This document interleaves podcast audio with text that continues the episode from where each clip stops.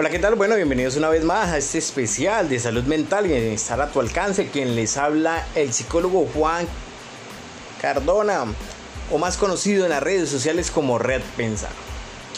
Bueno, 8.808 millones de pesos que se estipulan eh, que se han robado en Colombia diariamente eh, las EPS que facturan aproximadamente toda esa gran cantidad de dinero a costillas del pueblo de una mala eh, gestión administrativa y gubernamental también que hubo durante los diferentes gobiernos anteriores y durante los diferentes ministerios de salud ¿no? y de protección social que nos daban la garantía suficiente para el bienestar integral de todos los colombianos y de todos los sectores sociales también.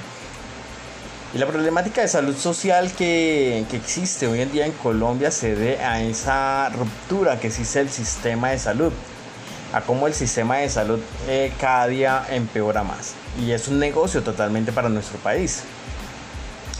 Eh, cientos de personas hoy en día van a una EPS para un tratamiento fisiológico o un tratamiento de salud mental también, pero es la inexistencia oportuna que existe dentro de la salud en Colombia es pésima y no creería que solamente el sistema de salud integral en Colombia, sino también en algunos países de Latinoamérica que también tienen ciertos errores dentro del sistema de salud. ¿Qué hacer frente a esto? Es la pregunta que muchos nos hacemos frente al sistema de salud. La reforma integral de la salud debe garantizar la prioridad de la salud para todos los colombianos, para todas las clases sociales que tengan derecho a la adquisición de la salud, pero la salud también va directamente con la nutrición, con la alimentación, que sea una garantía y una potestad en nuestro país porque es que muchas veces las grandes enfermedades fisiológicas y psicopatológicas también provienen también de la desnutrición alimenticia.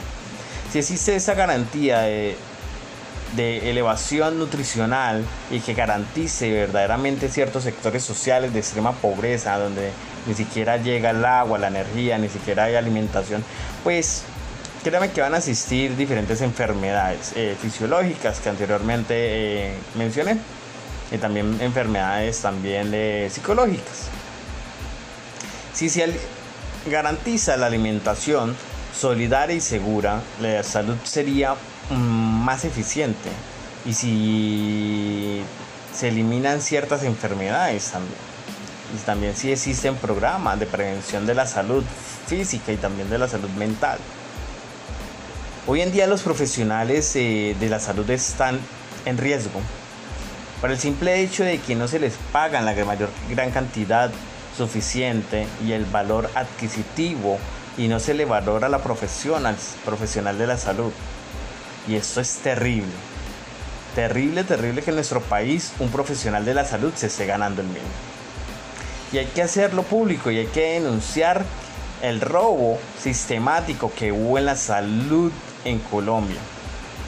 8.808 millones diarios se facturan en Colombia las EPS, estos dueños del sistema de salud, porque ni siquiera es el gobierno actualmente el que es el dueño del sistema integral de salud.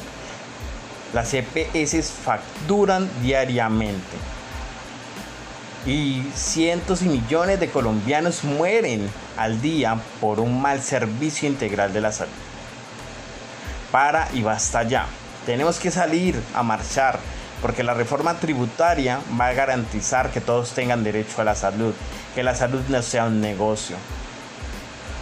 Y simplemente que no sea un negocio, no, no solamente eso, que todo el mundo tenga derecho y oportunidades de adquisición al sistema integral de salud.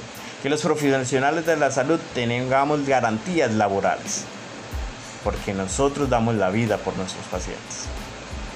Seguimos continuando con un próximo episodio aquí en Salud Mental y Bienestar Integral.